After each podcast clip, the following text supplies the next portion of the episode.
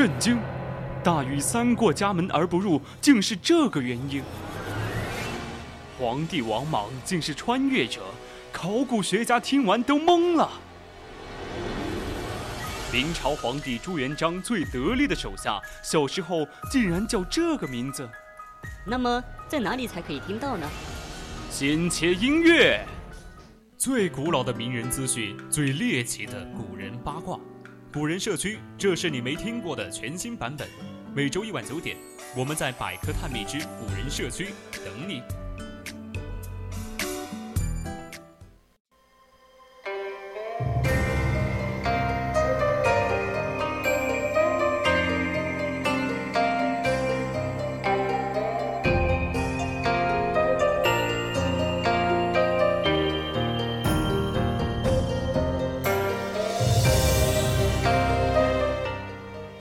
青春调频与您共享，这里是 VOC 广播电台百科探秘之古人社区，我们将与你分享最古老的名言趣事，最猎奇的古人八卦。我是主播娄瑞涛。今天我们将要讨论的是古人的饮食，欢迎大家到我们的 QQ 听友私群二七五幺三幺二九八与我们一起讨论，或者到我们的荔枝直播平台与主播进行互动。当然，如果你觉得我们的节目很有意思，你也可以关注我们的官方微信，搜索“青春调频”，关注即可。或者到微博上 @VOC 广播电台，我们会时刻关注您的消息。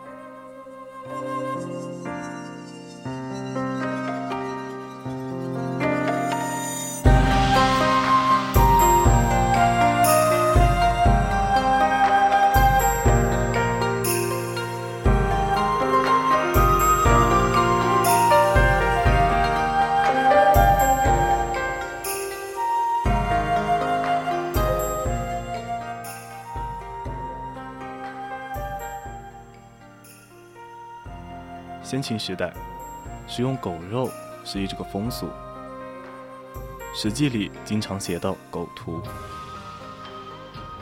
干这行当的似乎都是穷鬼，比如有名的刺客聂政，当过狗屠，穷得叮当响，才被人收买去做了刺客。还有荆轲的朋友高渐离，刘邦的马仔樊哙，汉景帝杨陵外。藏根里有许多讨狗，也证明了当时的吃狗习气。但这种风气到唐代就开始消息了。到樊哙那段时说，当时人吃狗就跟我们现在吃猪羊一样，可见唐代人不大吃狗了。如果当时还吃狗成风，颜师古。就不用特意解释。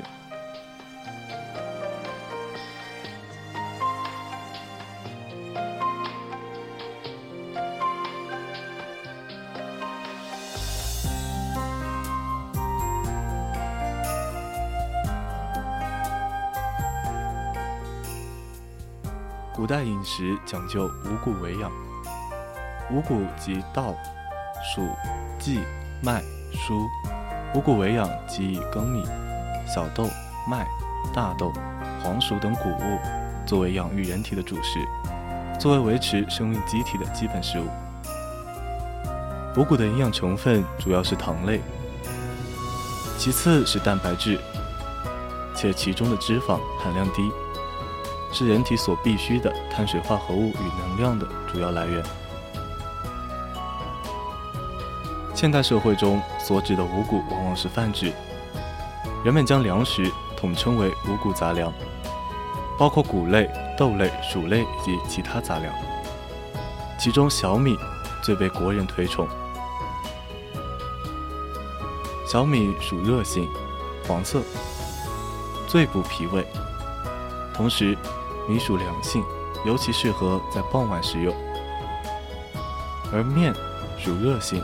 最不心气，冬种夏收，夏季食用最好。另外，各种豆类比较适合在冬季食用。在腊八那天，传统民俗要熬腊八粥，粥中就加入了芸豆、红豆等各种豆类，这也是非常顺应天时的。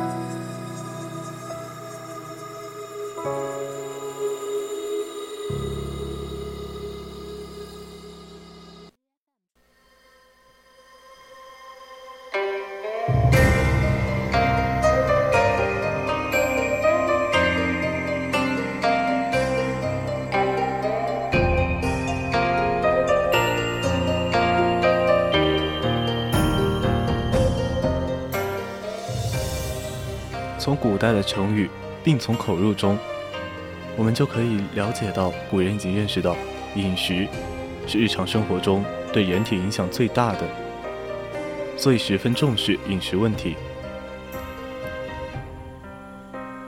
随着生产力水平的提高，人们更加注重饮食卫生，变了色、变了味的食物不宜去吃，因为吃了容易生病。如今盛行的健康饮食、养生理念，其实很多都是老祖宗留下来的宝贵财富。例如，《黄帝内经》强调饮食要适度、适时，定时用餐，定时进食。在《素问·必论》中说道：“饮食自备，肠胃乃伤。”而这句话的意思是。吃得太饱，会增加肠胃的负担，进而伤害肠胃的功能。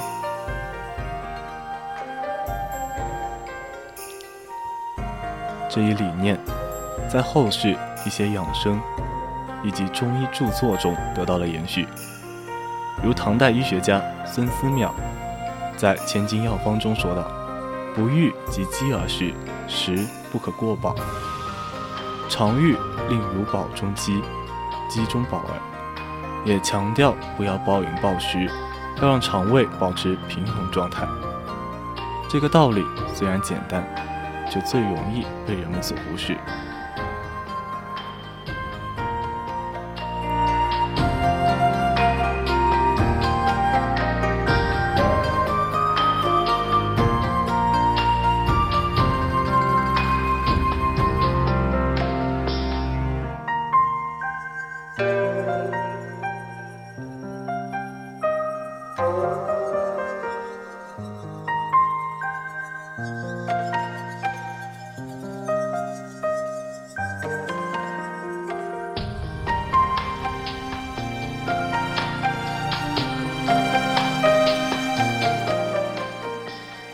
吃饭的时候最重要的是饮酒，在古代一般先吃饭后饮酒，和今天边饮边吃或者先饮后吃不同。在唐代传奇中说，李靖带着红拂女去拜访裘然客，他请客吃饭，二十个人的文工团齐齐奏乐，吃完饭才开始醒酒。这其实有点像现在的日本人，他们经常聚餐后再去找一个酒馆专门喝酒。也或许日本人是学习中国唐人的。